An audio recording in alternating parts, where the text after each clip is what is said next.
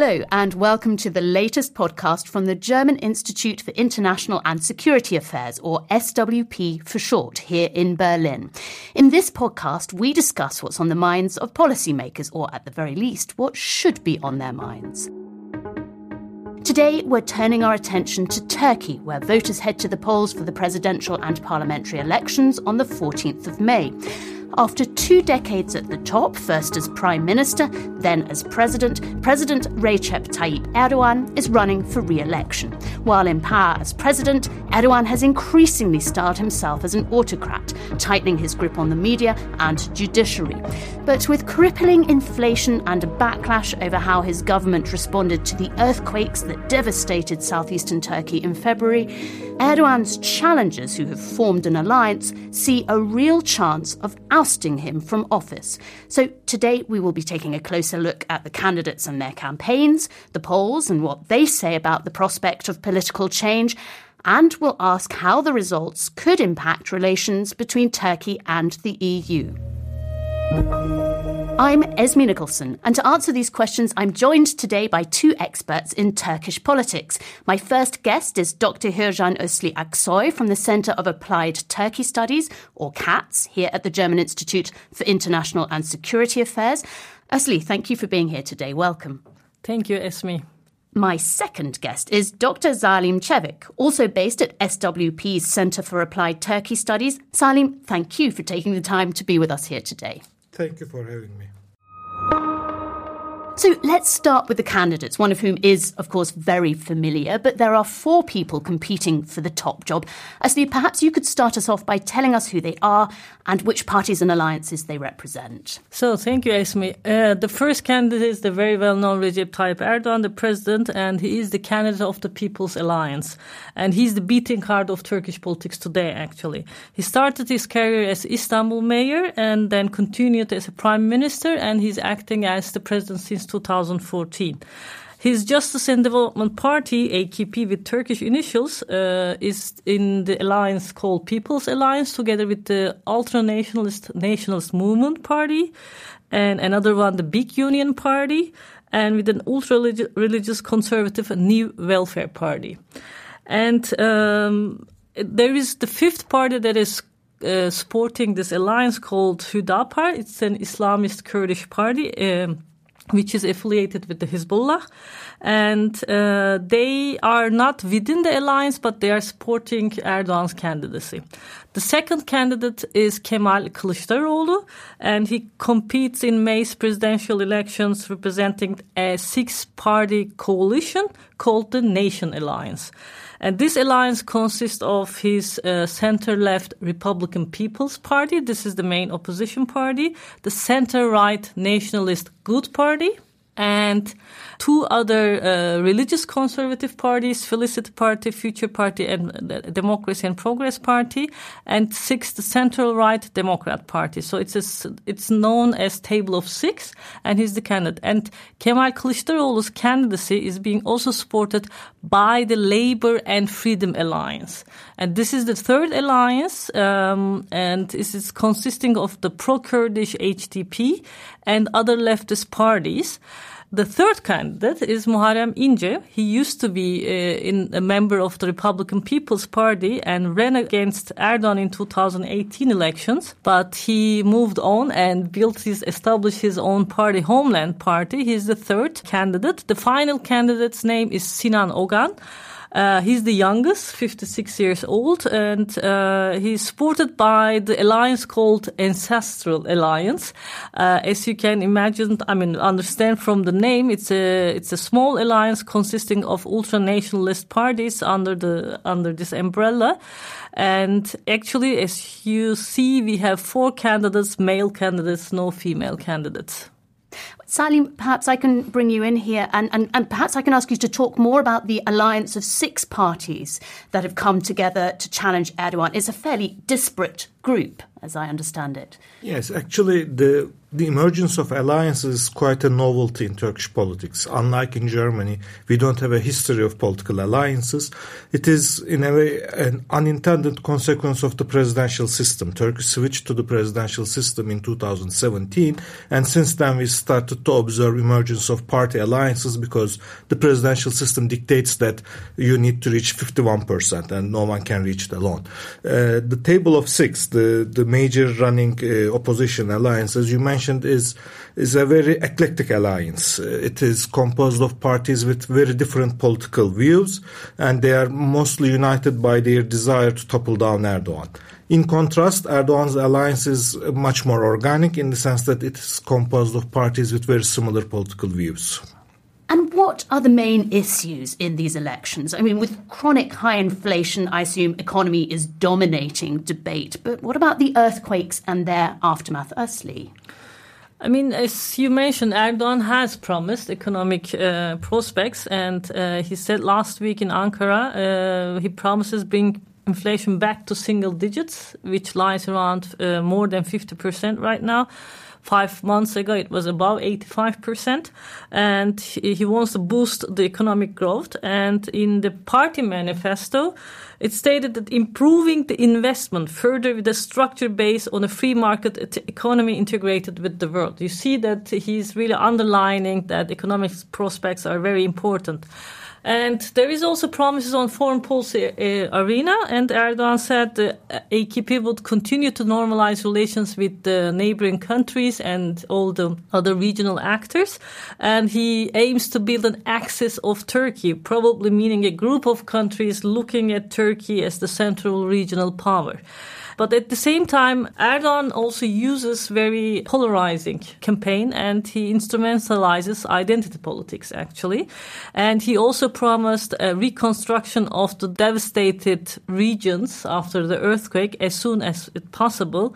And the government has promised to deliver houses in uh, smaller cities within three months. Of course, the question remains if those new buildings are uh, safe. But this is one of his promises. In contrast, the opposition focuses on substantial issues such as, um, you know, economy as well, and good governance, justice, and fighting corruption.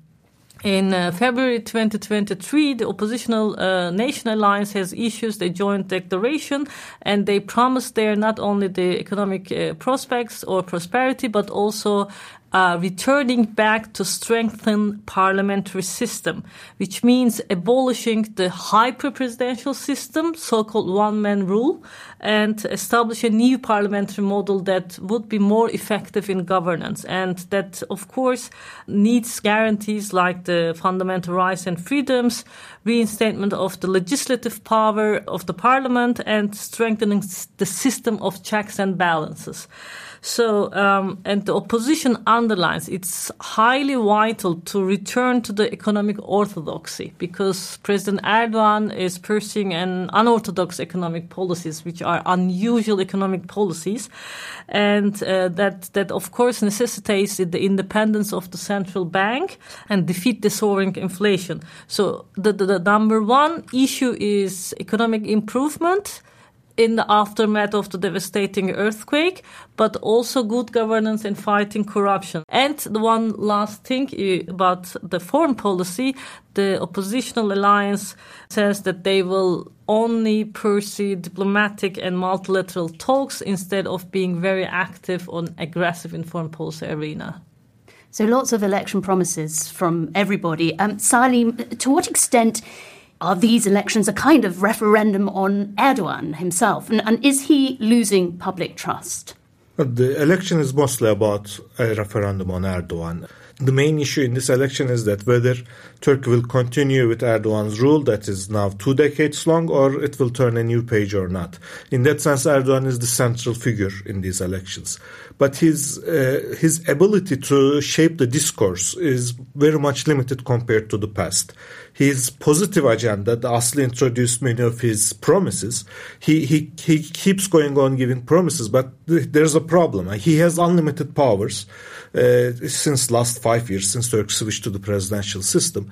So if you are ruling a country with unlimited powers and you still keep on giving promises for the future, there is a there is a problem of credibility because if you can really lower the inflation, why not do it now? Or if you can deliver something, why not deliver it now? So his positive promises, his positive agenda has a problem of credibility. In order to overcome this, uh, he creates, uh, as Aslı mentioned, he, he goes on uh, dividing tactics and polar, uh, tries to polarize the society. It also helps to divide the opposition because, as I mentioned earlier, opposition is basically united about their desire to topple Erdogan. So Erdogan is, in a way, trying to undermine their cohesion. In contrast, the opposition's main uh, strategy is to depolarize the society and to to uh, to create. They, they promise to create a society that will be more reconciled with the, within itself. The, they, they promise a reconciliation between various conflicting groups inside the society. That's their uh, strategy to undermine Erdogan's polarizing tactics, basically. Well, and Asli, perhaps you can tell me about the anti-Erdogan figure, his main challenger, Kemal Kılıçdaroğlu. He's a retired civil servant, and he seems an altogether quieter figure than Erdogan. What is his appeal to voters other than the fact that he is not Erdogan? This is exactly his appeal, being not Erdogan. Um, I mean, there is a feeling, uh, feeling of being fed up in the society, in the whole society. So Erdogan has indeed a fiery and charismatic nature, and uh, Kılıçdaroğlu does not have. But as I mentioned earlier, and uh, Salim also underlined, I mean, he employs, Erdogan employs a polarizing um, uh, rhetoric. He can create controversy and division, and his aim has been always to uh, drive a wedge between uh, the nation alliance. But uh, Kılıçdaroğlu represents the exact opposite. Kılıçdaroğlu has called for reconciliation, which is called in Turkish helalleşme, and this is very, very important word actually in the Turkish context. And it describes the forgiveness and reconciliation needed to heal Turkey's wounds, wrongs, and current divides. And and it's paying off actually. If we look at his campaign videos, he tries to embrace every citizen from different political, ethnic, and religious backgrounds. He has been doing these short videos in, in Twitter, and he has managed to unite his secularist party, like staunchly secularist party, with the religious conservative parties in the alliance, as we have seen, and in this table of six. And Kılıçdaroğlu wants to overcome social divisions and steer the debate away from this religious cultural identity issues, these uh, fault lines, and he underlines our greatest goal is to bring prosperity, peace, and joy to Turkey. And as you can see from those words, prosperity, peace, and joy. Uh, the the opposition and Kılıçdaroğlu really plays with plays to the audience that if they come to power, there will be more joyous Turkey. But I would also say he's. It's not only that he is not Erdogan, but he's also anti-Erdogan. All his pros and cons is the quite opposite of Erdogan. Um, certainly, he's not a charismatic figure. He's not a good orator, uh, but he he's not a shrewd politician in the sense of Erdogan. But he is well educated. He is calm, as Aslı mentioned. He is not corrupt, uh, and he's a very moderate, compromising figure. It's in all ways, he's, all his positive and negative aspects is in a way polar opposite of Erdogan. Bearing in mind all the usual caveats about polls, what do the latest polls say? And, and should Erdogan be worried, Salim? Well, the polls says that it's a tight race. Uh, in most reliable polls, Kılıçdaroğlu is heading by a very small margin, one or two points at most. Uh, so it will be a tight race. I think at the end of the day, the decisive factor would be who will manage to mobilize his base to the to the ballot box, because. Uh, most polls since last year shows that around 55% of the society will never vote for Erdogan. But it doesn't mean that they will vote for Kılıçdaroğlu. At the end of the day, uh, we will see if Kılıçdaroğlu will manage to mobilize this 55% coming from very different political views uh, and manage to uh, to convince them to vote for himself. And on the other side, Erdogan's uh, base, although is much more coherent, there, there are uh, certain uneasiness with the way Erdogan is ruling the country, even within his own base. But their uneasiness, well, would this reach to the level of not going to vote at all or not? We will see this. And actually, even if the opposition alliance succeeds in unseating Erdogan as president, what are its prospects in parliament? Are the six parties too far apart politically to either gain a majority or, or even work effectively uh, together? And, and does it really matter? As we have been talking about it, they are very politically far away from each other, uh, but they have issued a joint declaration I mentioned in February 2023, and it's kind of a coalition agreement actually. So they have their signature, all the party leaders have their signature under this uh, coalition agreement, and they promise to govern effectively. I think uh, what matters in, in this case, we have to distinguish between the presidency and the parliament there will be only one winner in the presidency, obviously, for as the system dictates. But when it comes to parliamentary uh, majority, it is possible and uh, highly likely that no alliance can reach the majority because there, there are three alliances competing. Uh, it is uh, highly likely that we will have a very fractured uh, parliament.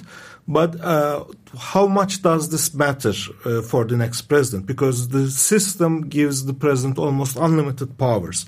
So the the forthcoming president, either Kılıçdaroğlu or Erdogan, can actually manage to rule for, at least for a while without uh, relying on a parliamentary majority. So, with the real possibility that Erdogan might be toppled in these elections, is there any concern about election fraud, Salim? Yes, there are. Uh, I mean, when we talk about election fraud, when we talk about Turkey's elections, the usual agreement is that Turkish elections are not fair, certainly, but they are free. Uh, when we say they are not fair, we, uh, I'm referring to the process leading to the election itself. Uh, in in the way up to the election, the government has extreme advantages. It controls the entire media. Freedom of speech is curtailed. Even freedom of uh, freedom of organization, uh, holding mass rallies. These are all limited for uh, the opposition. The government uses the entire state capacity in its campaigning. So the, the the, the playing field is not even, uh, and it's it's highly on the advantage of the government. That's number one. But whether if it be, would be free, uh, if whether there would be whether the elections would be rigged, if if we are talking about that, it's it's highly unlikely because the system is uh, very well established, and if the if the opposition uh, manages to follow its duties closely, and that is basically manages to uh, to put an observer for every ballot box, it is almost impossible to rig the elections and steal the votes. So, in that sense, there it would be probably a free election. Asli. Yeah, I mean, uh, international observers have already documented electoral uh, irregularities in the previous elections. But like Salim said, the observation has been done by the civil society, so engaged civil society, which is important, and they are trying to be bipartisan. They're just observing, and we have also international observers. And uh, but this is not only uh, the only way to rig the elections. There can be also uh, rejection to to the outcomes of the elections, which already happened in 2019 Istanbul mayoral elections. I think uh, as a big fraud is uh, not possible. On the top of it, I would like to add also, I mean, Turkey cannot risk or the government cannot risk to rig the elections right now because Turkey does not have any natural resources like in Russia or Venezuela. So um, they need, uh, I mean, the government needs uh, investment and uh, to do something like this will probably further exclude Turkey from the Western markets because the, the rigged elections will necessarily be rejected and not respected in the West. Uh, you're actually bringing us to uh, foreign policy. But before we address that, uh, one other question about uh, the security of the elections. There are about 1 million people in Turkey currently displaced by the earthquakes uh, and, and homeless. To what extent will the earthquakes have an impact on the election? Will they be able to vote?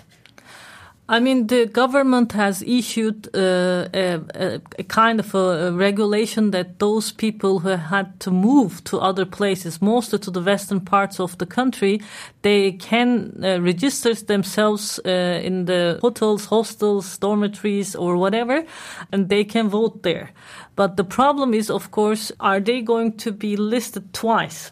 Who is going to control if someone, although he's, he or she is registered in the western part where they moved on, go back and votes in the uh, in the original uh, city. So we don't know uh, how many people will move in the places where they are registered now or back to their original uh, cities. So um, the government tried to make sure that they can also vote, but there is also concerns about that. Well, finally, I'd like to ask how the election results might impact Ankara's relations with Brussels, Berlin, and beyond. Um, perhaps you could take us through the scenario of Erdogan winning, and then Salim, perhaps you could tell us what a Kılıçdaroğlu win would mean for foreign policy. So my part is the easy part because the, then the play will continue. We will see a continuation of the current rapprochement with the regional actors.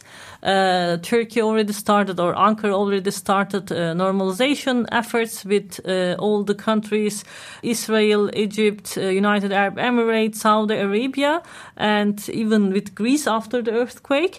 And uh, they are trying to have a dialogue also with the Syrian government. That means that the Turkish government and Erdogan wants to get rid of this uh, conflictual years be- behind them and I suppose they will continue on this path.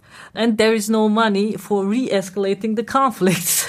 and uh, if we look at EU-Turkey or Germany-Turkey relations, uh, probably it won't be different than now.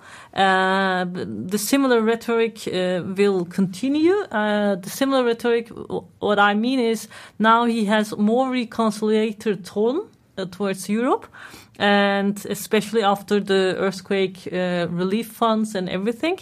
And uh, what they underline is they want to go back to the accession process into the EU, but uh, but they will probably push for.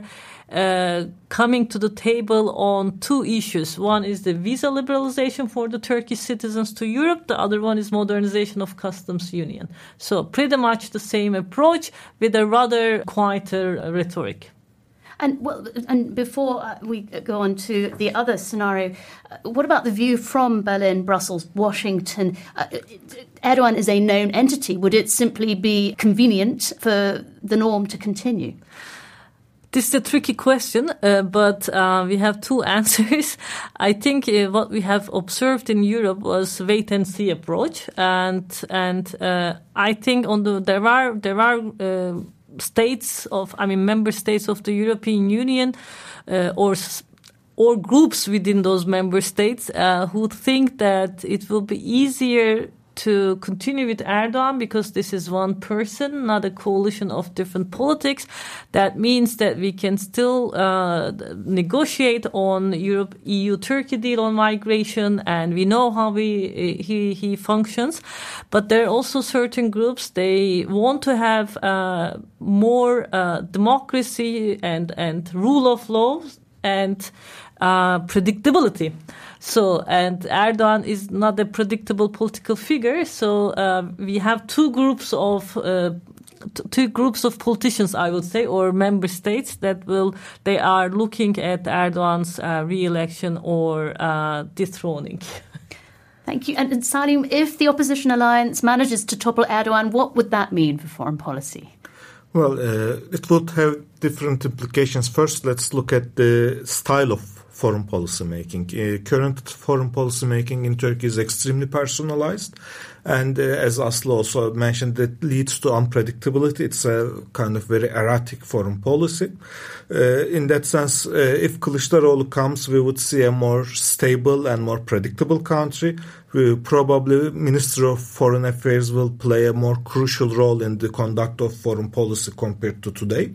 So in, that there would be a stylistic change, but that doesn't necessarily mean that relations with the West would be smoother, but it would be calmer at least. I mean, there would be tensions, there would be problems, but they will the the rhetoric around these problems would be much calmer than uh, than today. But uh, as I agree with Aslı that even if Erdogan continues, we will not see the the aggressive style that we we are in a way used to in the last years due to the economic problems of the country.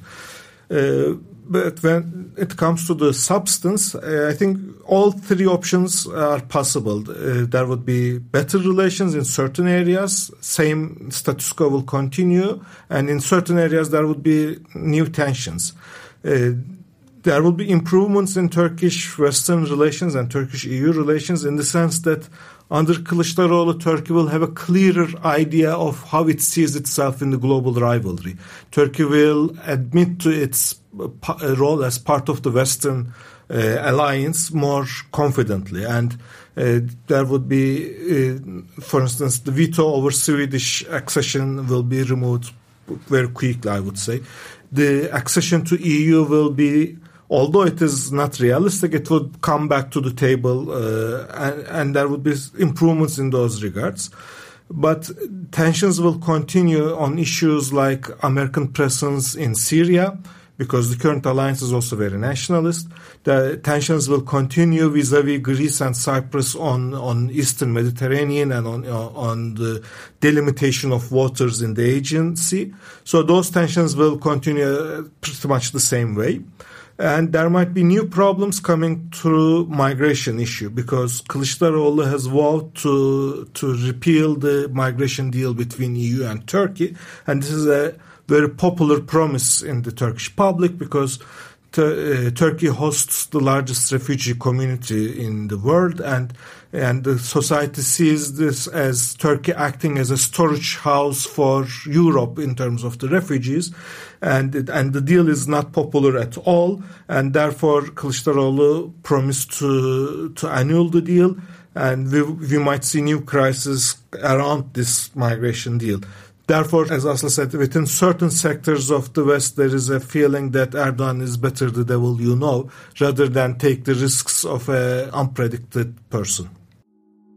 Well, that's all we have time for on the podcast this week. I'd like to thank our guests Salim Çevik and Hürcan Asli Aksoy. You can find links to their latest publications in the show notes, as well as at www.cats-network.eu forward slash publications and at www.swp-berlin.org.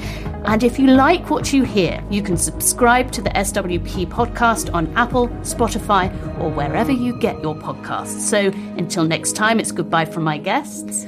Thank you for having us. Thank you and goodbye. And it's goodbye from me, Esme Nicholson. Thank you for tuning in.